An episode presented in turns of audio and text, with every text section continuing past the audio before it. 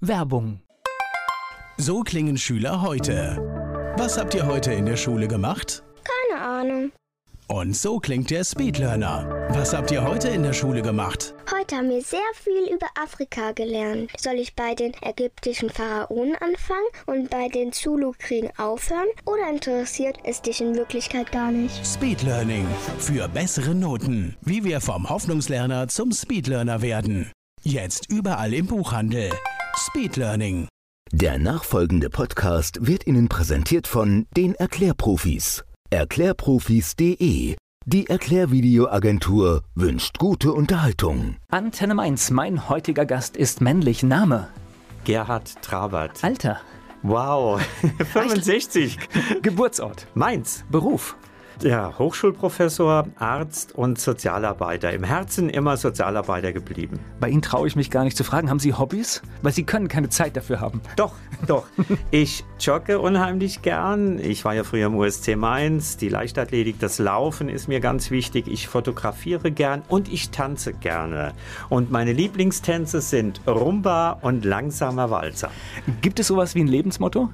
Wow, das ist jetzt eine gute Frage. Ich glaube, nie aufgeben, für seine Ideale, seine Inhalte, die mir wichtig sind, einzustehen und das auch über ja, einen längeren Zeitraum. Also das ist mir ganz wichtig. Ich bin früher 400 Meter gelaufen und das ist auch etwas, eine Disziplin, wo man Ausdauer haben muss und ich glaube, das ist was ganz Entscheidendes, nie aufzugeben. Die Menschen, die mit Ihnen zusammenarbeiten, was meinen Sie, sagen die über Sie? Wow, das ist immer schwierig. Ich habe vor kurzem gehört, wäre eine typische Bewerbungsfrage. Ich habe zuletzt von einer Mitarbeiterin, da ging es um einen Konflikt und ich habe mit ihr darüber gesprochen und sie hat mir dann geantwortet durch eine SMS, du bist immer hinter uns, wie ein Fels. Und das ist so schön zu wissen, dass egal was wir machen, du auf unserer Seite stehst. Und das fand ich sehr schön von ihr. Und ich hoffe, dass ich das auch so lebe, ja. Gleich spreche ich weiter mit Professor Dr. Gerhard Trabert. Professor Dr. Gerhard Trabert ist heute hier zu Gast bei Antenne Mainz. Wir lesen regelmäßig von Ihnen, wenn Sie unterwegs sind in der Welt. Ich kriege dann immer, wenn ich diese Mails sehe, ein schlechtes Gewissen, weil ich merke, irgendwo auf der Welt wird wieder auf europäischen Werten rumgetrampelt und es kümmert zu wenig Menschen. Wo waren Sie zuletzt? Zuletzt war ich im Mittelmeer und zwar, das ist noch gar nicht so lange her, eine, knapp eine Woche, mit einer Hilfsorganisation Rescue Ship, mit dem Segelschiff Nadir waren wir im Mittelmeer und haben nach geflüchteten Menschen in ihren Holzbooten Ausschau gehalten. Und das war ein sehr intensiver Einsatz. Wir haben Menschen direkt aus dem Wasser retten müssen, die kurz vorm Ertrinken waren. Wir haben Holzboote gefunden, wo der Motor kaputt war bei zwei, drei Meter Wellengang. Und wir haben dann mit anderen Seenotrettungsorganisationen die Menschen retten können, auch mit der italienischen Küstenwache, die sehr kooperativ war, aber es war wieder ja dieses Erkennen und Spüren von einem stillen Tod der Menschen im Mittelmeer, von einem Wegschauen Europas, Deutschlands vor diesem Leid. Und ich habe gerade jetzt gesagt, wenn ein deutscher Verteidigungsminister mal gesagt hat, Deutschland wird am Hindukusch verteidigt, würde ich sagen, die Werte einer Demokratie, die Werte der Demokratie hier in Deutschland werden derzeit im Mittelmeer von zivilen Seenotrettungsorganisationen verteidigt, von Seebrücken, von sicheren Häfen.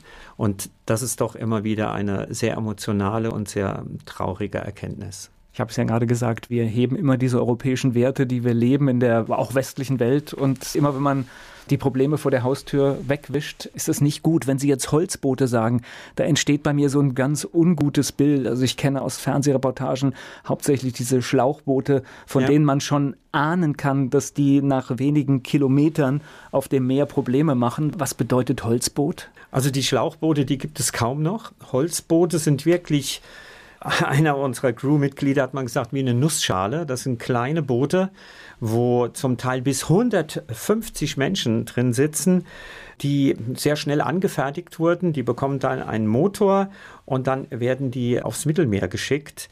Wir haben wirklich Boot gesehen, wo das Wasser schon durch diesen Wellengang in die Boote hineingeschwappt ist und die Menschen kurz vor dem Ertrinken, vor dem Sinken des Bootes waren.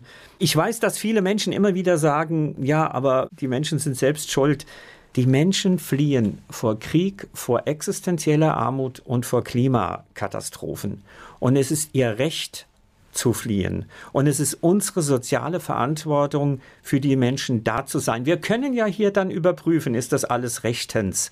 Aber wir dürfen sie nicht im Mittelmeer einfach sterben lassen. Das also geht nicht. Nicht wissentlich. Also wir wissen ja, dass das ja. passiert. Und das ist der Grund, da muss man hingucken. Ansonsten ist das ein echtes Problem mit den Werten. Absolut, ja, dieses Wegschauen. Und wissen Sie, für mich war das auch jetzt sehr extrem. Ich war eine Woche vor diesem Einsatz in Altenahr ja eine Naturkatastrophe hier in Rheinland-Pfalz. Sonst bin ich mehrere Stunden mit dem Flugzeug unterwegs zu irgendeiner Katastrophe, wo ich als Arzt aktiv werde. Jetzt war ich zwei Autostunden unterwegs und war in so einer Region und dort mit den Menschen gesprochen, diese Betroffenheit gespürt, was es mit den Menschen macht, jetzt in meiner unmittelbaren Nähe zu sehen, wie ein Nachbar, ein geliebter Mensch vor ihnen ertrinkt, wie die ganze Existenz, das Haus zerstört wird. Und das ist ja menschengemacht, dieser Klimawandel. Und das zu leugnen, ja, das ist überhaupt nicht zu akzeptieren. Und da muss natürlich auch etwas geschehen. Und all diese Ungerechtigkeiten zu erleben, auch Covid-19. Und immer sind es sozial benachteiligte arme Menschen, die besonders betroffen sind. Gleich spreche ich weiter mit Professor Dr. Gerhard Trabert. Professor Dr. Gerhard Trabert hat uns gerade von Rettungsaktionen auf dem Mittelmeer berichtet. Er ist mein Gast hier bei Antenne Mainz. Wenn solche Menschen gerettet werden, wenn sie so ein Boot retten können, und kommt man da ins Gespräch mit Menschen oder ist da gar keine Zeit, weil man so viele Dinge machen muss? Es ist unterschiedlich. Also wir hatten die Situation, dass wir zwei junge Männer aus Bangladesch an Bord hatten. Ein Mann war so erschöpft, dass er einen Herz-Kreislauf-Stillstand bekam. Ich habe ihn mit einem Kollegen reanimieren, wiederbeleben können. Und dann haben wir mit ihm gesprochen und Sie spüren, welche Träume dieser junge Mann hat. In seinem eigenen Land ist die Armut so verbreitet. Er ist geflohen, er hat Leid erlebt, er wurde misshandelt, er wurde geschlagen. Und jetzt dieser Traum, ich komme nach Europa, hier gibt es Demokratie, hier gibt es Freiheit, hier gibt es die Möglichkeit, Geld zu verdienen und damit meine Familie zu unterstützen. Also da spürt man schon, warum die Menschen fliehen und was es mit ihnen macht. Und das macht dann so betroffen auch und so demütig. Und manchmal habe ich auch das Gefühl von Schuld, so privilegiert leben zu dürfen. Ich darf hier leben. Ich bin ja einer, der im Reichtum lebt. Wir alle, die wir auf der nördlichen Halbkugel geboren wurden, wir haben nichts dafür getan. Und diese Ungerechtigkeit, ja, die macht traurig, melancholisch, nachdenklich und sie macht aber auch wütend, weil so wenig dagegen getan wird. Und man darf ja nicht vergessen, wir senden ja diese Bilder unserer Gesellschaft in die ganze Welt. Das heißt, das sind ja keine Hinterwäldler, die sehen ja, was bei uns los ist, die können Webseiten bei uns besuchen, die können ja. unsere Medien sehen. Das heißt, die wissen schon, wie wir leben. Ja, natürlich, sie kriegen das immer vorgespielt, quasi diese ungerechte Verteilung, diesen Reichtum, der für sie unerreichbar ist. Wobei ich nochmal betonen möchte, die Menschen fliehen nicht zu uns, weil hier das Paradies ist, sondern weil in ihrer Heimat die Hölle ist. Das müssen wir uns immer wieder vergegenwärtigen. Und ich finde auch den Begriff Wirtschaftsflüchtlinge falsch. Es geht um Armutsflüchtlinge. Aber dennoch macht es natürlich etwas mit einem, wenn man sieht, dass Menschen so privilegiert leben dürfen. Ja, und ich finde es auch problematisch, wenn ein Innenminister, Bundesinnenminister sagt, die Migration sei die Mutter aller politischen Probleme. Das ist falsch. Das ist für mich auch eine Form von AfD-Leitpolitik. Für mich ist die soziale Ungerechtigkeit das ist die Mutter aller politischen Probleme, hier in Deutschland, aber auch weltweit. Ich spreche gleich weiter mit Professor Dr. Gerhard Trabert. Fluchtursachen und vieles mehr, das war gerade Thema hier in meinem Gespräch mit Professor Dr. Gerhard Trabert wenn ich in einem Land leben würde, in dem es wirtschaftlich nicht gut geht und ich habe vielleicht die Chance, ich habe vielleicht das Fenster, in ein anderes Land zu kommen und dort mir eine Existenz aufzubauen, es ist doch nur menschlich, das zu versuchen. Absolut. Ich meine, das kennen wir doch auch aus der Geschichte. Viele Deutsche sind Anfang des vorhergehenden Jahrhunderts nach den USA emigriert, ja. Also das ist etwas, wie Sie sagen, zutiefst menschliches, dorthin zu gehen, wo man eine Perspektive für eine Existenz sieht. Das kann man niemandem vorwerfen. Wie das nachher alles rechtlich läuft und was wir machen können und was nicht, das steht da auf dem anderen Blatt, aber der Versuch, ich kann es nachvollziehen. Ja, absolut. Und wie gesagt, es ist ja auch ein verbrieftes Menschenrecht, vor diesen Notlagen zu fliehen. Und dann muss man halt schauen, ist das berechtigt. Aber man kann die Menschen nicht mit Zäune zurückhalten oder durch menschenunwürdige Lebensbedingungen. Lesbos, ich war mehrfach in dem Moria-Camp, in dem alten, in dem neuen. Und das ist so erschütternd unter welchen Bedingungen die Menschen dort leben müssen. Und das Mittelmeer ist extrem. Ich war auch in anderen Regionen, in Nordsyrien, in der Rojava-Region, wo die Kurden den IS besiegt haben, eine basisdemokratische Gesellschaftsordnung aufbauen, sich an unseren Werten orientieren. Und genau wie Afghanistan jetzt werden sie im Stich gelassen ja, dann zieht man sich dort zurück und sie sind wieder Diktatoren und Gewalt ausgesetzt. Das darf nicht sein. Sie sind ja regelmäßig zum Beispiel in solchen Flüchtlingscamps und wenn Sie das nach einer gewissen Zeit wieder besuchen, ändert sich da was? Sehen Sie vielleicht mal irgendwo den Funken, dass etwas besser wird? Was sich primär ändert, ist die Beziehung. Ja, also ich bekomme ja dann durch die Kontinuität intensivere zwischenmenschliche Beziehungen. Ich kenne jetzt Khalid mit seiner Querschnittslähmung, den ich zum fünften, sechsten Mal auf Lesbos besuche.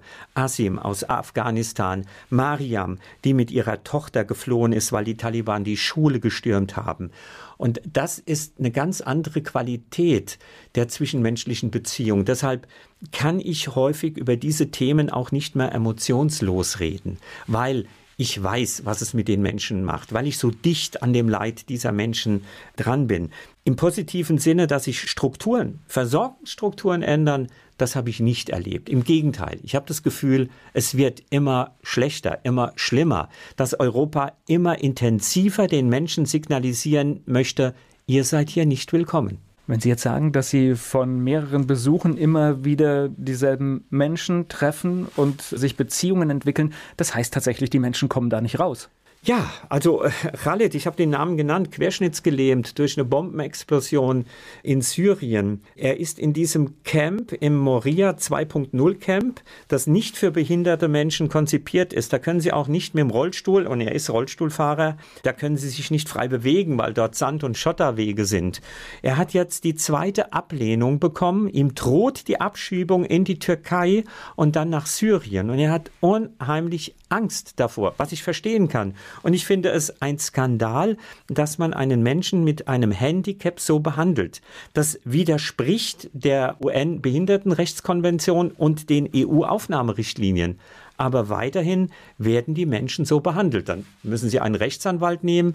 Das ist nicht in Ordnung. Wenn Sie gerade die Begrifflichkeit Camp 2.0 ja. verwenden, bedeutet das ja normalerweise eine Besserung. Ne? Äh, genau. Das wollten Sie damit aber nicht äh, ausdrücken. Nein? nein, ich weiß. Ja, insofern ist diese Bezeichnung nicht korrekt.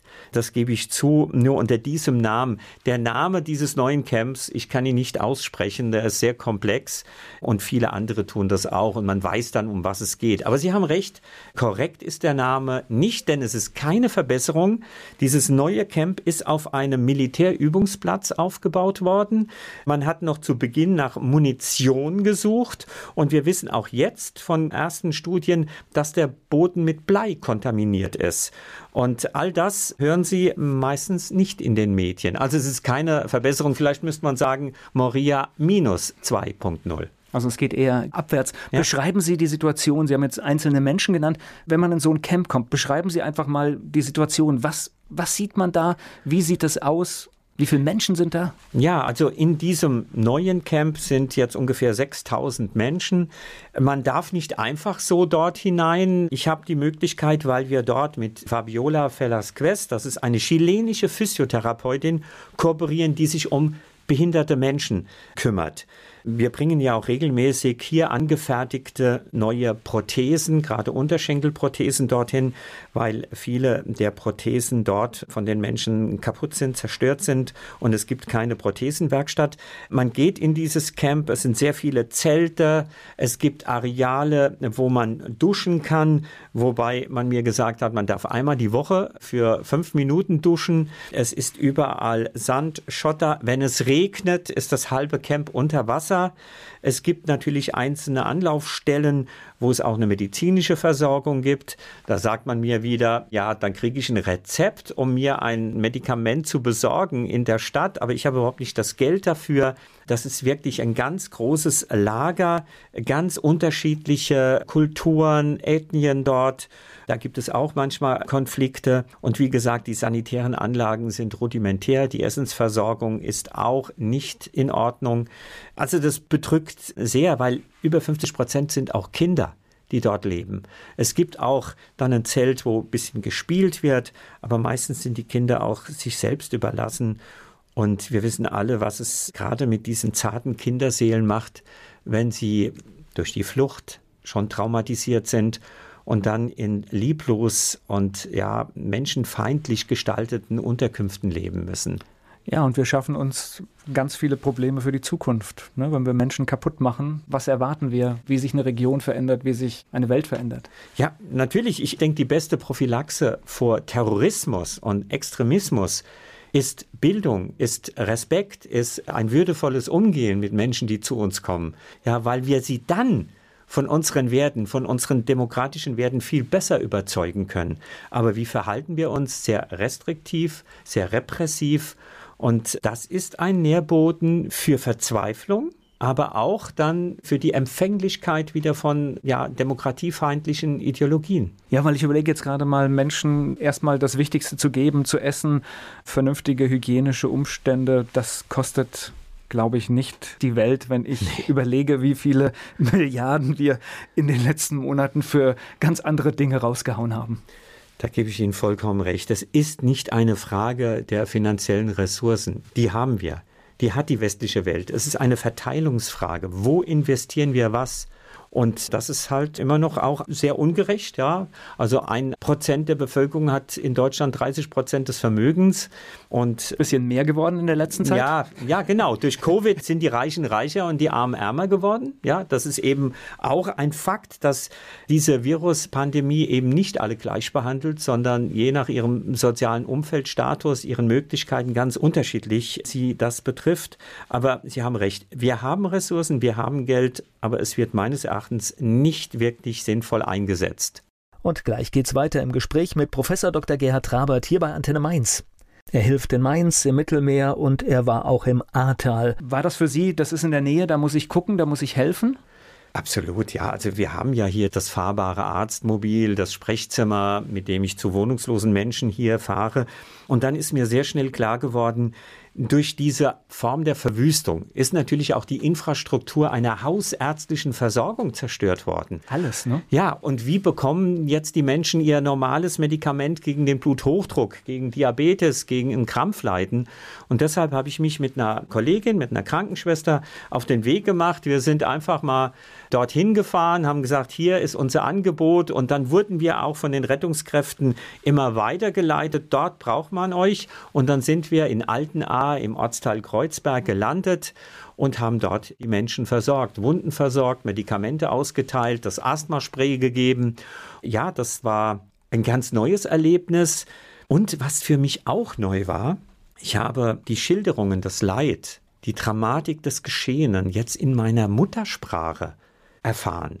Früher war immer ein Dolmetscher, der mir etwas gedolmetscht hat. Jetzt konnte ich das hautnah in meiner Muttersprache hören. Wenn die Großmutter erzählt hat, dass ihre Enkeltochter mit sechs Jahren einen toten Menschen im Garten gefunden hat. Wenn sie miterleben mussten, wie vor ihren Augen jemand ertrunken ist und sie konnten ihn nicht retten. Wenn die ältere Dame mir gesagt hat, ihr hat wirklich das Wasser bis zum Hals gestanden und sie hat geglaubt, jetzt sterben zu müssen. Und wenn sie das in ihrer eigenen Sprache so direkt vermittelt bekommen, dann hat das noch eine andere Qualität der Betroffenheit. Naja, und wir haben ja, wenn man die Medienbilder sieht, tatsächlich Bilder, wie, wie wir sonst aus Haiti oder sonst was kennen, tatsächlich nur mit dem Hintergrund der A. Ja, das ist wirklich etwas ganz Neues und wie wir jetzt aus den Studien erfahren, das ist kein Phänomen, das jetzt einmalig gewesen ist, sondern wir müssen damit rechnen, dass das auch häufiger geschehen wird. Und was mir in diesem Kontext immer noch ganz wichtig ist, vergesst die Kinder nicht. Ja, die Kinder, die so etwas jetzt erlebt haben. Viele Kinder, die mitbekommen haben, was Covid-19 bedeutet an Einschränkungen. Jetzt bekommen sie so eine Katastrophe mit und Kinder ziehen sich sehr gern zurück. Und man muss jetzt, gerade jetzt, die Schule fängt wieder an, genau das aufgreifen. Man muss mit Kindern kindgerecht über das Geschehene reden, damit es nicht zu einer nachhaltigen Traumatisierung kommt. Also es ist viel zu tun und ich hoffe, dass die Politik auch hier in Rheinland-Pfalz entsprechend reagiert. Man darf jetzt nicht, wo so ein bisschen das Geschehen aus den Schlagzeilen verschwindet, die Menschen vergessen. Professor Dr. Gerhard Trabert ist mein Gast hier bei Antenne Mainz. Professor Dr. Gerhard Trabert hat schon viele Dinge in unserer Gesellschaft kritisiert in unserem heutigen Gespräch. Er ist mein Gast hier bei Antenne Mainz. So, das ist nahtlos jetzt der Übergang in den Bereich Politik, weil tatsächlich das wäre jetzt für mich der Aufhänger. Wir haben eine merkwürdige Zeit hinter uns und ich war entsetzt tatsächlich und ich ziehe es jetzt auch an den Kindern auf, wie eine ganze politische Klasse die Kinder vergessen kann. Ja, also im Rahmen der Pandemie. Ja, wir reden jetzt hier über ganz schlimme Ereignisse ja, ja. in der A, wo Menschen ja. traumatisiert sind. Aber ich möchte nicht wissen, was in einer kleinen Wohnung in der Innenstadt ohne Balkon mit einer vierköpfigen Familie passiert in der Zeit, wenn sie nicht vor die Tür darf. Und da wurden Entscheidungen getroffen, ob die richtig sind oder nicht, das ist gar nicht die Diskussion, aber tatsächlich wurde kein Augenmerk auf die Schwächsten in dieser Gesellschaft gelegt. Und wenn ich mir heute die Situation an den Schulen sehe, dass wir immer noch diskutieren, kommen hier Entlüftungsanlagen, da verzweifle ich. Ja, ich auch. Ja, also da hätte man schon längst reagieren müssen. Wir haben die Zeit gehabt, wir haben die Erkenntnis gehabt. Und das mit dem Wohnraum, ganz elementar. Es macht natürlich einen Unterschied, ob ich ja mein eigenes Zimmer habe, einen Garten habe oder mit meinen Geschwistern sehr eng zusammenleben muss. Es macht einen Unterschied, ob ich einen Internetzugang habe, einen Laptop, einen Drucker. Und gerade in diesem Kontext fand ich es skandalös, es haben Gerichte, Sozialgerichte eindeutig entschieden, es besteht ein Mehrbedarf für diese betroffenen Familien, dass sie das Recht haben, mehr Geld für die Anschaffung eines Druckers, eines Laptops und so weiter von dem Jobcenter oder der Sozialbehörde zu bekommen. Und diese Behörden haben sich häufig verweigert. Und es ist auch von Anfang an sehr früh, auch von uns, gefordert worden, dass Bezieher von sozialen Transferleistungen, von Hartz IV, von Arbeitslosengeld II in dieser Pandemie Pandemie pro Monat 100, 150 Euro mehr bekommen müssen, weil die Masken zu kaufen, die Preisentwicklung, mit dem öffentlichen Nahverkehr zu fahren, das kostet alles Geld, ja. Und die Politik in Berlin hat sich dem verweigert. Dann gab es einmal eine einmalige Zahlung. Also da hat man die Menschen in dieser Situation und besonders die Kinder, auch was Bildung und Bildungsgerechtigkeit angeht, total vergessen. Und das verstehe ich nicht warum das so in dieser Dimension nicht mit bedacht wird in Berlin. Und wir haben zum ersten Mal die ganz verrückte Situation.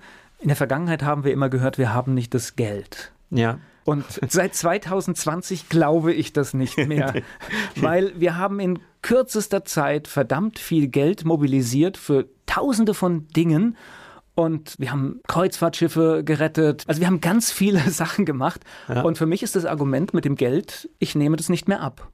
Ich auch nicht, aber ich habe es noch nie abgenommen, weil ich habe es schon erwähnt. Ich bin davon überzeugt, wir haben genügend Geld, Vermögen ist da, es kommt auf die Verteilung drauf an. Aber Sie haben vollkommen recht, gerade die Pandemie hat ja gezeigt, wie schnell Geld doch zur Verfügung steht.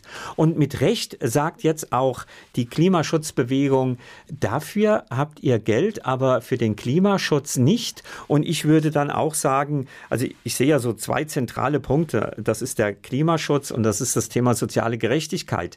Ihr müsst auch und ihr habt auch mehr Geld für äh, das Thema soziale Gerechtigkeit, für die Unterstützung von Menschen, die in prekären Lebenssituationen sind, für Bildungsgerechtigkeit. Das Geld ist da, aber es wird nicht gerecht verteilt.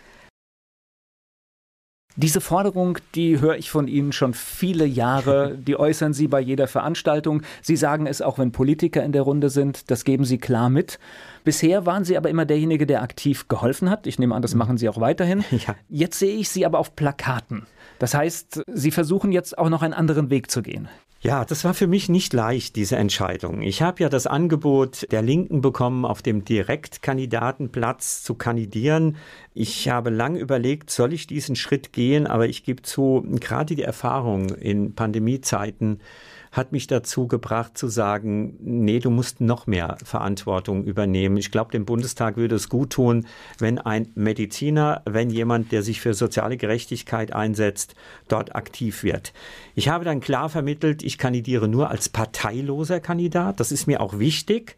Ich habe auch mal gesagt, ich empfinde mich als parteiloser, linker, grüner, in Teilen sozialdemokratischer Kandidat, der keine Probleme hat, auch zu sagen, dass ein CSU-Entwicklungsminister gute Dinge macht mit dem Lieferkettengesetz.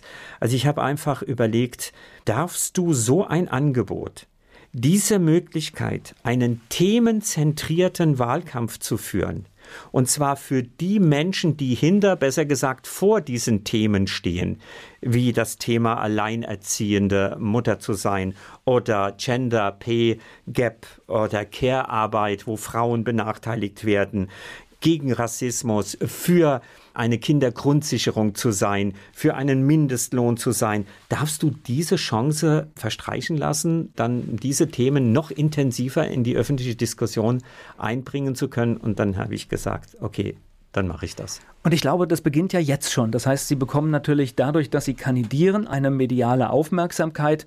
Und so wie wir jetzt sprechen, können ja. Sie Ihr Thema natürlich auch schon weiter transportieren. Also das ist schon mal der erste Effekt, der definitiv da ist. Absolut. Und das ist eine Hauptintention gewesen. Ja, ich möchte ja diese Inhalte in die Diskussion einbringen. Natürlich, ich habe gesagt, ich bin 400 Meter Läufer beim USC Mainz gewesen. Ich mache so etwas nicht ohne auch die Intention, warum sollst du das nicht schaffen? Ja, und ich habe sehr viel positives Feedback. Und langsam muss ich sagen, denke ich, ich habe auch eine Chance. Aber es geht mir primär nicht um meine Person, sondern es geht mir um die Themen, für die ich stehe. Und die Hauptintention, das haben Sie ja eben formuliert, ist, diese Themen immer wieder zu platzieren, immer wieder quasi als Sprachrohr, als Lobbyist für die Menschen zu sein, die kaum gehört werden. Gleich geht es weiter im Gespräch mit Professor Dr. Gerhard Trabert. Professor Dr. Gerhard Trabert ist mein Gast hier bei Antenne Mainz. Lassen Sie uns mal so ein bisschen positiv denken. Was müsste denn alles passieren, damit unser System besser wird? Wo müssen wir ansetzen? Was machen wir alles falsch? Ja, also einmal, wir haben schon das Thema Umverteilung, ja, also eine Vermögenssteuer, eine Einkommenssteuer. Äh, da ist noch viel möglich. Unter Helmut Kohl war die Einkommenssteuer höher, als sie jetzt ist. Eine gerechte Erbschaftssteuer. Also wir brauchen natürlich finanzielle Ressourcen. Der Hartz-IV-Satz muss erhöht werden, dass Partizipation für die Menschen in dieser Gesellschaft möglich ist. Es kann nicht sein, dass für ein fünfjähriges Kind, wenn ich Bezieher von Hartz IV bin, noch nicht einmal drei Euro pro Tag für Frühstück, Mittagessen und Abendessen zur Verfügung stehen. Das ist nicht zu akzeptieren. Das ist nicht menschenwürdig. Wir brauchen meines Erachtens eine Bürgerversicherung, kein duales System, gesetzlich und private Krankenkassen. Wir müssen da zum Beispiel auch die Sehhilfen. Die Sehhilfen werden von den Krankenkassen, also Brillen, nicht mehr bezahlt. Wie skurril ist denn das, wenn jemand schlecht sieht und bricht sich das Bein? Das wird behandelt, aber ihm prophylaktisch praktisch eine Brille zu finanzieren, das nicht. Also das ist unmöglich. Wir brauchen auch eine Mietdeckelung. Wir brauchen wieder Wohnraum. Wir brauchen ein Recht auf Wohnraum. Wir brauchen, was das Thema Frauen angeht, eine gleiche Bezahlung für Frauen und Männer. Und gerade auch wieder dieses Thema Care-Arbeit. Viele Frauen leisten ja unendlich tolle Arbeit in der Kindererziehung und später auch in der Pflege von Angehörigen diese Arbeit wird nicht entsprechend honoriert. Das muss sich ändern. Und dann ist quasi eine Altersarmut gerade für Frauen zum Teil vorprogrammiert, weil sie keine Rentenansprüche dadurch erwerben. Keine Militärausgaben. Ja, wir sind Waffenexportland Nummer, weiß ich nicht, drei oder vier. Aber viel zu viel setzen wir auf diese Karte. Das darf nicht sein. Und wir brauchen natürlich einen Klimawandel, einen Klimaschutz. Ja, da bin ich nicht der Experte, das gebe ich offen zu, aber da orientiere ich mich eben bei Experten an der Bewegung Fridays for Future. Und da bin ich absolut d'accord.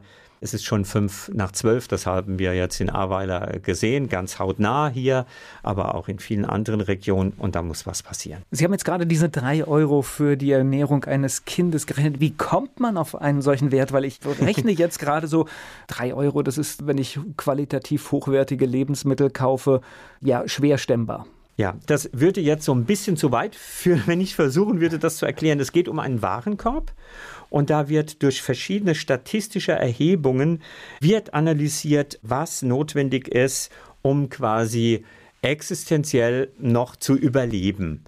Aber da gibt es äh, wirklich ganz unterschiedliche Interpretationen, was dem entsprechen würde. Die Grünen haben eine sehr interessante Expertise im vergangenen Jahr durchführen lassen und da kam man auf einen Wert von 600 Euro pro Monat. Jetzt liegen wir ja bei ungefähr 440 Euro. Also das ist sehr dubios und es hat auch sehr viel damit zu tun, dass immer wieder argumentiert wird, wenn der Hartz-IV-Satz noch höher wäre, dann wäre er so zu dicht an den Löhnen. Und es müsste einen Abstand geben, sonst würden die Leute nicht mehr arbeiten wollen. Aber für mich ist es doch immer ein Hinweis, dass die Löhne zu niedrig sind und nicht, dass der Hartz-IV-Satz zu hoch ist. Also da läuft in meinen Augen wirklich strukturell etwas vollkommen falsch ich glaube auch nicht an das Menschenbild, das dieser Satz da vermitteln soll, weil ja. ich glaube, dass jeder Mensch sehr gerne für seinen eigenen Lebensunterhalt aufkommt und alles Mögliche tut. Und das erlebe ich auch bei ganz vielen Menschen. Und ja, es mag vielleicht ein oder zwei oder vielleicht auch drei Prozent geben, aber die kriegen wir in keinem System. Da gebe ich Ihnen vollkommen recht. Das ist wirklich toll, dass Sie das nochmal ansprechen, weil häufig unterstellt wird, dass die Menschen in so einer sozialen Hängematte bleiben wollen. Das stimmt gar nicht. Die meisten möchten arbeiten. Sie möchten eine sinnhafte Tätigkeit machen. Für mich ist immer so eine Zahl da ganz wichtig und signifikant. Die Suizid, die Selbstmordrate ist bei langzeitarbeitslosen Menschen 20-fach höher als bei Erwerbstätigen.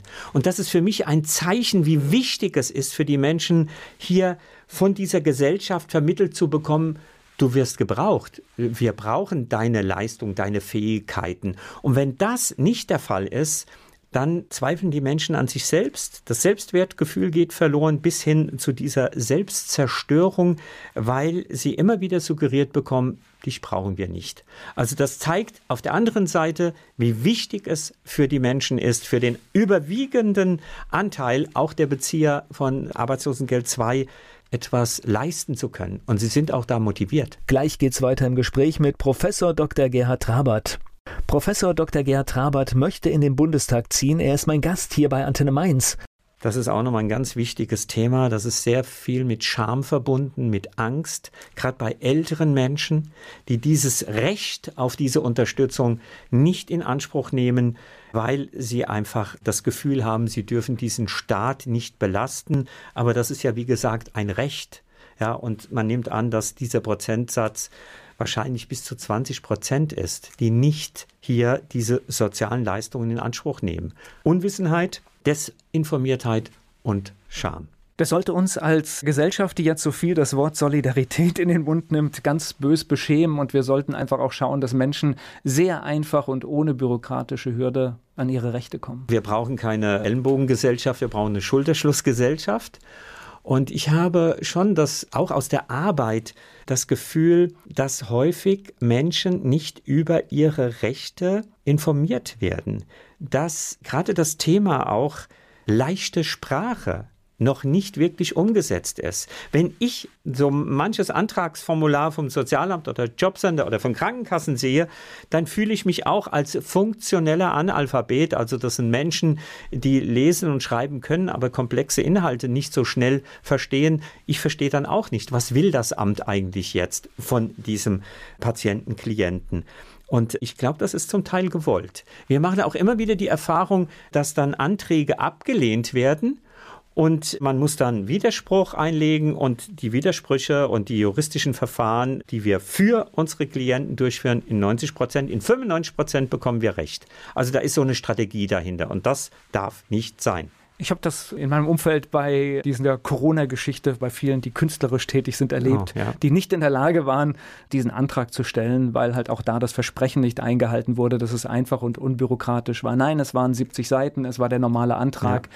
Und letztendlich am Schluss mussten sie auch, was auch idiotisch ist, wenn ich Menschen sage, sie müssen ihre Altersvorsorge auflösen äh, ja. für eine Geschichte, die temporär hoffentlich da ist. Das kann nicht der Sinn sein, schaffe ich Probleme für morgen. Ja, ich denke auch, das ist wieder so eine, so eine Strategie, habe ich manchmal das Gefühl. Und gerade weil Sie das Thema Kulturschaffende ansprechen, ja, da sind so viele Existenzen zerstört, bedroht, auch Kleinunternehmer, die ja dieses oder jenes versprochen bekamen und jetzt all diese Anträge dann doch nicht so leicht bearbeitet werden. Ich kann das auch nicht nachvollziehen, warum dann Lufthansa 9 Milliarden bekommt. Das mag sinnvoll sein, aber dann muss man eben auch hier genau hinschauen und die Menschen unterstützen und darf sich nicht mit so Formalien aufhalten, weil das, ja, das zerstört Existenzen. Und die Menschen haben ja, wenn man überhaupt immer in diesen Kategorien reden will, überhaupt keine Schuld an dieser Situation. Nicht, sie haben nichts falsch gemacht. Ja, sie sind diesen staatlichen Maßnahmen ausgeliefert, die, was Schutz und Hygiene angeht, wohl weitestgehend berechtigt waren. Aber dann muss man sie auch wieder unterstützen, dass sie wieder eine Grundlage für eine selbstbestimmte Existenz finden. Gleich geht's weiter im Gespräch mit Professor Dr. Gerhard Trabert. Professor Dr. Gerhard Trabert, er behandelt Menschen, die sich eine medizinische Behandlung nicht mehr leisten können und will als Direktkandidat in den Bundestag einziehen. Wenn Sie hier in der Region unterwegs sind und Menschen behandeln, hat sich da etwas getan? Sind es andere Menschen, die zu Ihnen kommen, also über die Jahre? Ja. Ja, also diese Abwärtsspirale, wenn man das so benennen möchte, die ist näher an alle möglichen Berufe herangetreten. Also wenn Sie Ihre Arbeit verlieren, dann bekommen Sie noch eine gewisse Zeit Arbeitslosengeld 1 und dann müssen Sie von Hartz IV leben. Das erleben wir schon, dass, dass zunehmend Kleinunternehmer, Angestellte, zum Teil auch Beamte, die ihre Arbeit verlieren, zum Teil auch aufgrund zum Beispiel von einem körperlichen Leiden, dass sie sehr schnell existenziell finanziell bedroht sind, dass sie dann die Wohnung nicht mehr finanzieren können, dass sie Beiträge nicht mehr zahlen können. Also das geschieht alles viel, viel schneller als früher. Naja, es ist ja wirklich eine Frage von in der Regel zwei, drei Jahren im besten Fall und dann geht diese Spirale los. Ja. Dass es tatsächlich so eine Blockbildung gibt. Es gibt eine Mittelschicht, es gibt eine Oberschicht und es gibt diese Unterschicht. Das ist ähnlich wie in den USA, das auch tatsächlich schon seit vielen Jahren da ist. Woran liegt denn das, dass diese ich sag mal, diese Mittelschicht, zu der wir ja definitiv gehören, diese Distanz da so aufbaut, weil es muss ja so sein. Die Distanz zu? Naja, dass man sich nicht mit diesen Menschen solidarisiert. Ach so, ja, ja, ja. Ja, also ich glaube, dass da eine große Angst ist, dass man selbst davon betroffen sein kann und dass das sehr schnell geht. Und dann distanziert man sich, dann ja, rückt man dieses Problem, dieses gesellschaftliche, strukturelle Problem, dass es nicht diese Absicherung, diese Sicherheit gibt, die verdrängt man und geht dann in Distanz. Weil ich glaube, im Unterbewusstsein, manchmal auch im Bewusstsein äh, vielen Menschen so deutlich ist, es kann jeden von uns treffen. Es geht unheimlich schnell. Ja, ein Schicksalsschlag und das destabilisiert und das bringt die ökonomische Situation vollkommen aus der Balance. Viele sagen ja auch, warum gehen die Menschen nicht selbst auf die Straße und demonstrieren noch mehr für ihre Rechte und gegen diese Ungerechtigkeit, weil sie einfach so mit der Aufrechterhaltung ihrer Existenz, mit der Absicherung ihrer Existenz beschäftigt sind. Sie haben häufig gar nicht die Ressourcen, die Zeit, die Kraft, das zu tun. Dennoch bin ich immer für einen Dialog. Wir müssen mit den Betroffenen reden und nicht über sie reden.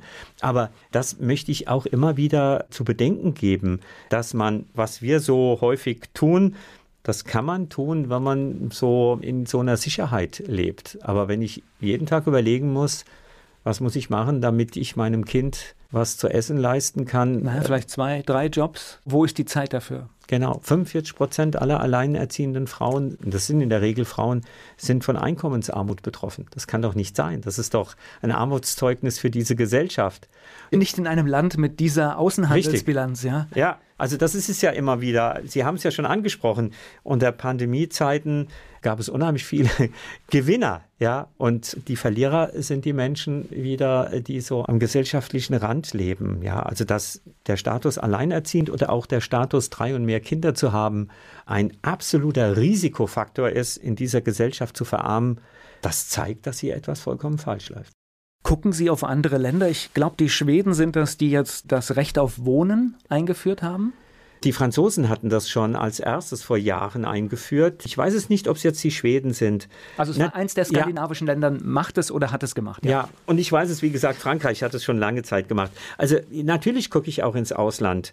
Und äh, gerade dieses Recht auf Wohnen, finde ich, ist etwas ganz Elementares. Auch die Diskussion über Mietdeckelung, äh, finde ich, ist eine spannende Diskussion und muss meines Erachtens auch realisiert werden. Ich schaue aber auch zum Beispiel, was die Bildung angeht, Finnland ist da ein Beispiel, dem wir nacheifern müssten. Bei uns haben wir immer wieder diese Tendenz, elitär weiterführende Schule und da sieht man, wie man das eigene Kind noch mehr fördern kann, um es zu privilegieren, damit es eine bestimmte Bildungskarriere dadurch ermöglicht wird. In Finnland ist es zum Beispiel so, dass man in, in kleinen Gruppen arbeitet in der Schule und dann zählt die Gruppe, die zählt. Und dann ist es quasi immanent dieser Dynamik, dass die Besseren den Schwächeren helfen damit das Gruppenergebnis ein besseres ist.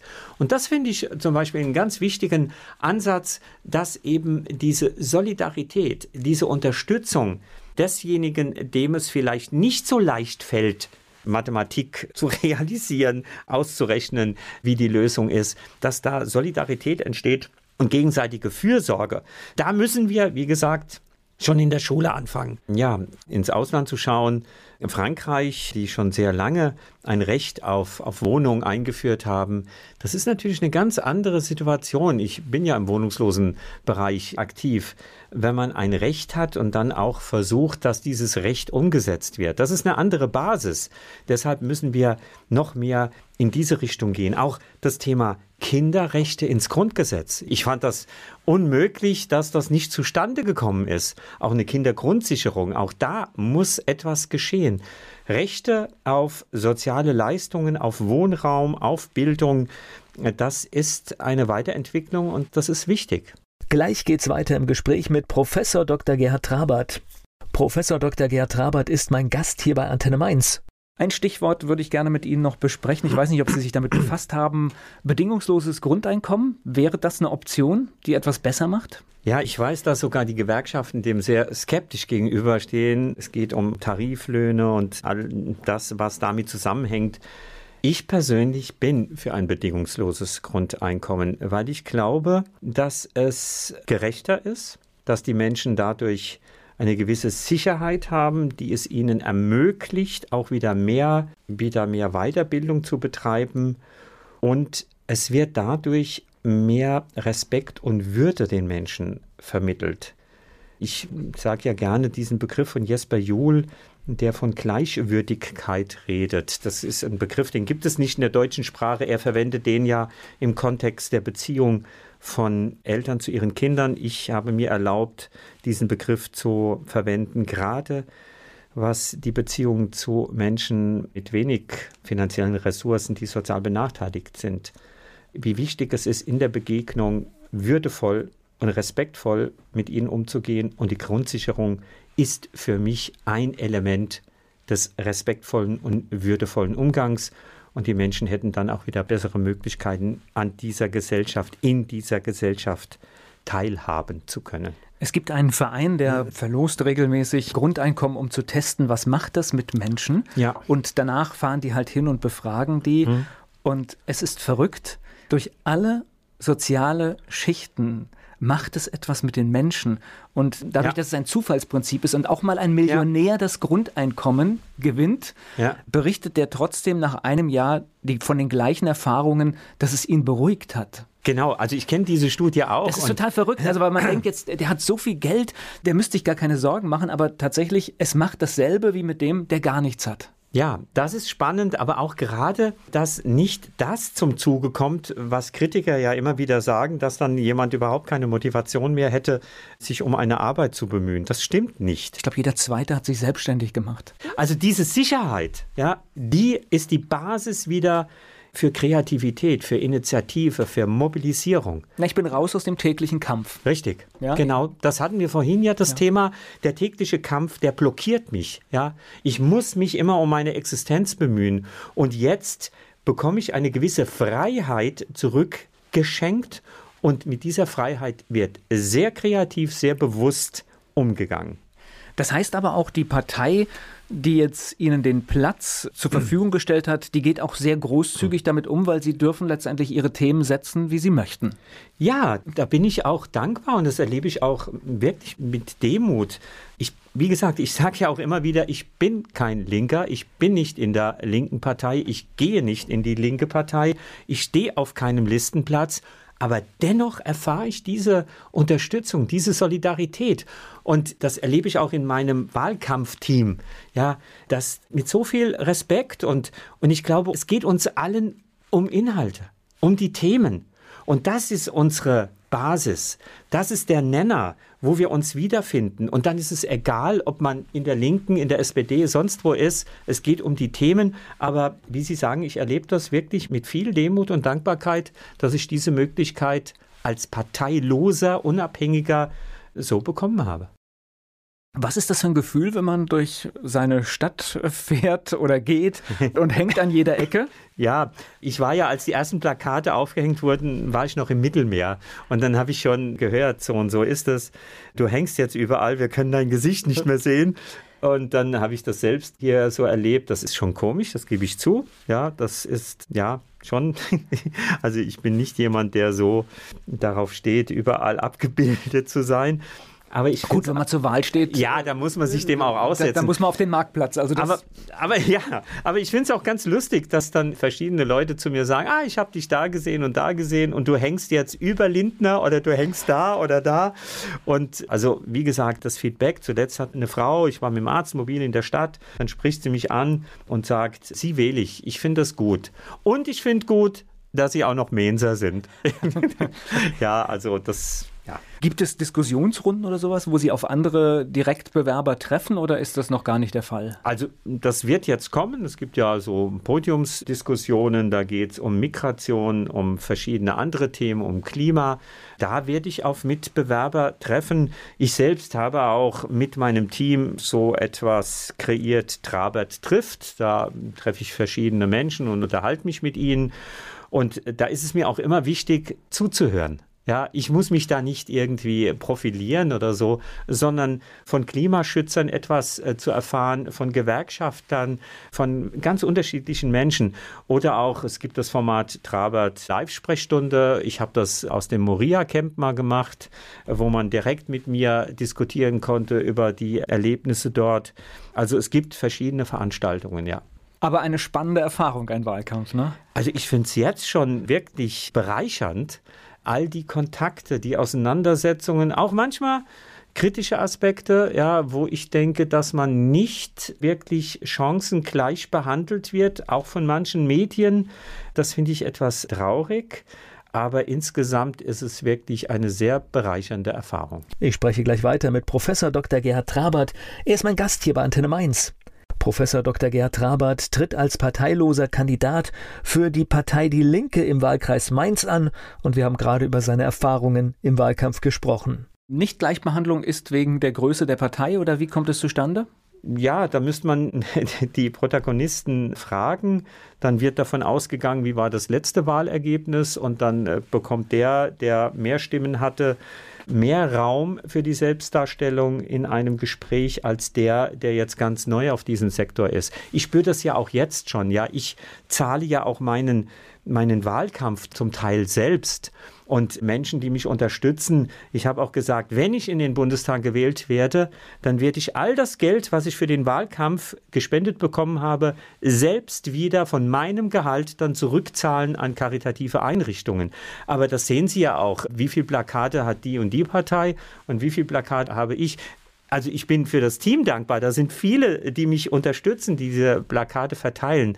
Aber da merkt man schon, auch dieser Wahlkampf, das ist nicht chancengleich. Na klar, eine größere Organisation mit stärkerer Parteienfinanzierung, ja. mit mehr Spenden kann natürlich klar. etwas anderes leisten als eine kleine Organisation oder ein Direktkandidat, der es alleine stemmt. Absolut richtig. Aber ich bin auch Ihnen dankbar, dass ich hier reden darf, weil, wie gesagt, ich mache auch die Erfahrung, dass andere Medien, ja, und ich finde, das ist nicht okay, dass sie die Bewerber unterschiedlich behandeln. Also ich mache das seit einiger Zeit eigentlich, dass ich immer schaue, welcher Außenseiter ist da und genau dann äh, sucht man einfach das Gespräch, weil tatsächlich das ist ja viel wichtiger, weil ich erfahre ja. ja in der Regel von den kleineren Parteien viel weniger als von den großen Organisationen, die sowieso die Mediendeutung haben. Also ja. Ja, klar. Und, und dann, wie gesagt, auch jemand, der noch parteilos ist, ja, den man nicht so ohne weiteres in irgendeine Schublade stecken kann, das ist schon schwierig. Also diesen Spagat ja, zu sagen, ja, die Linke hat mich gefragt, ja, ich bin auf dem Direktmandatsplatz, nein, ich bin auf keinem Listenplatz, ich bewahre mir meine Unabhängigkeit. Das ist schon schwierig, das immer so zu kommunizieren. Aber wie Sie gesagt haben, die Themen werden intensiver diskutiert und damit die Situation von Menschen. Und das ist einfach schon ein Gewinn. Obwohl wir jetzt gerade hier einen Fehler gemacht haben. Wir haben von großen Parteien gesprochen, weil wenn ich aber gerade mir die Umfragen anschaue, dann haben wir zum ersten Mal die Situation in diesem Land, dass wir wahrscheinlich bei der Bundestagswahl überhaupt keine große Partei mehr im Bundestag sitzen haben, sondern sehr viele auf Augenhöhe. Ja, 20 Prozent, 20 Prozent, 20 Prozent so ungefähr. Dann kommen 10, 10 Prozent und dann noch ein paar Parteien oder eine Partei, die noch unter den 10 Prozent ist. Ja, Sie haben recht, es gibt nicht mehr die Partei. Das ist aber auch spannend. Ja, welche Bündnisse wird es dann geben? Ja, ich bin mal gespannt. Ich werde es als Parteiloser, wenn ich im Bundestag bin, dann beobachten können. Gibt es schon einen Plan für den Wahlsonntag? Werden Sie da aufgeregt sich das anschauen, wenn die Ergebnisse kommen? Also ich möchte eine Veranstaltung organisieren, ja, die ich dann auch finanziere als Dankbarkeit für die vielen Unterstützer die Wahlhelfer, mein Wahlkampfteam, aber auch zum Beispiel für wohnungslose Menschen. Ich werde so oft angesprochen, Doc, bring von deinen Flyern was mit, wir wollen die verteilen. Du hast gesagt, es gibt eine Wahlkampfparty und wo ist die? Und das finde ich auch noch schön, dann mit den Menschen, die wir so am Herzen liegen, aber auch mit den Menschen, die mich so unterstützt haben, dann gemeinsam einfach zu schauen, wie wird das Ergebnis sein. Na, und das wäre ja dann tatsächlich eine richtig tolle Wahlkampfparty, ganz ohne diese sozialen Dinge, die wir ja eigentlich hier besprochen haben, wo überall die Spaltung ist, Absolut. sondern wir sollten einfach schauen, dass es miteinander geht. Haben Sie schon eine Vorstellung? Jetzt stellen wir uns mal vor, das hat funktioniert. Sie holen das Direktmandat hier in der Stadt und dann geht es nach Berlin. Haben Sie sich schon mal damit auseinandergesetzt, was das bedeutet? Weil ich, weil ich denke, so wie ich Sie ja. einschätze, sind Sie durchaus auch jemand, der halt zumindest mal den Sieg nicht ausschließt. Absolut. Momentan immer weniger nach dem positiven Feedback. Klar, ich habe das natürlich geregelt mit der Hochschule. Ja, ich habe gesagt, ich mache so einen Wahlkampf, da ist es kein Problem. Da wird man einfach beurlaubt. Das ist ein Privileg als Beamter. Aber ich habe natürlich geschaut, wie wird das hier aussehen? Ich werde weiter, das ist mir ganz wichtig, äh, auch Arztmobil fahren, wenn Politiker in verschiedenen Aufsichtsräten sitzen als Bundestagsabgeordnete, dann werde ich Arztmobil weiterfahren können.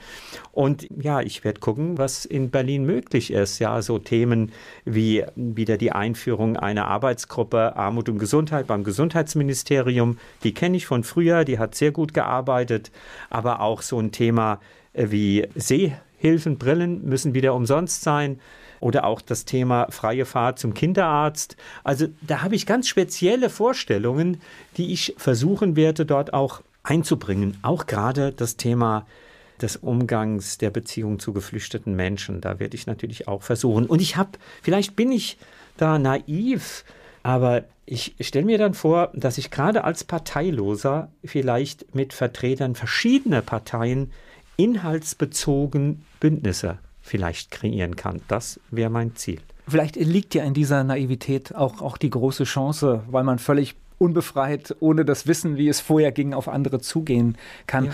Ich tatsächlich stimme Ihnen da in vielen Dingen zu und wir sollten im Alltag ganz genau hinschauen. Also ich, für mich ist immer so ein Beispiel, bitte mal schauen, wer bringt täglich das Paket wer steht hinten in der Küche und macht mein Essen, wenn ich in einem Restaurant bin das sind alles Menschen, die auf irgendwelchen Wegen zu uns gekommen sind und einen wertvollen Beitrag für diese Gesellschaft leisten. Und ich sehe mehr positive Beispiele, wie das funktionieren kann, als negative. Ja, da, da stimme ich Ihnen vollkommen zu, wenn man wirklich hinschaut. Und wir sind ein Einwanderungsland. Wir brauchen auch diese Arbeitskapazität. Und es gibt so viele Begegnungen zu Menschen aus anderen Kulturkreisen, die zeigen, wie wichtig deren Leistung auch für unseren Wohlstand in dieser Gesellschaft ist. Ja, also ich kann diese Diskrepanz, dieses Ausspielen, dieses, diese Angst, kann ich nicht nachvollziehen. Und ich bin ja auch immer dafür, einfach in der Nachbarschaft auch mal zu schauen. Ja, also Sie haben vorhin gesagt, wenn Sie äh, von diesen Einsätzen hören, dann haben Sie so das Gefühl, man macht zu wenig. Jeder hat die Möglichkeit, in seiner Nachbarschaft zu schauen, ist da hm, die alleinerziehende Mutter, die ältere Dame, das ältere Ehepaar, das nicht mehr so mobil ist und einfach dann ja die Hilfe anzubieten, zu fragen, in einen Dialog ja in eine Beziehung, in eine Kommunikation einzusteigen. Und da können wir alle unsere Gesellschaft, finde ich, humaner, menschlicher machen. Und auch gerade Menschen aus anderen Kulturkreisen gegenüber. Die Willkommenskultur, die wir hatten, die müssen wir wieder neu aufrechterhalten, neu kreieren. Ich bedanke mich für das Gespräch. Ich danke Ihnen. Dieser Podcast wurde präsentiert von den Erklärprofis. Erklärprofis.de Werbung So klingen Schüler heute. Was habt ihr heute in der Schule gemacht? Keine Ahnung. Und so klingt der Speedlearner. Was habt ihr heute in der Schule gemacht? Heute haben wir sehr viel über Afrika gelernt. Soll ich bei den ägyptischen Pharaonen anfangen und bei den Zulu-Kriegen aufhören? Oder interessiert es dich in Wirklichkeit gar nicht? Speedlearning. Für bessere Noten. Wie wir vom Hoffnungslerner zum Speedlearner werden. Jetzt überall im Buchhandel. Speedlearning.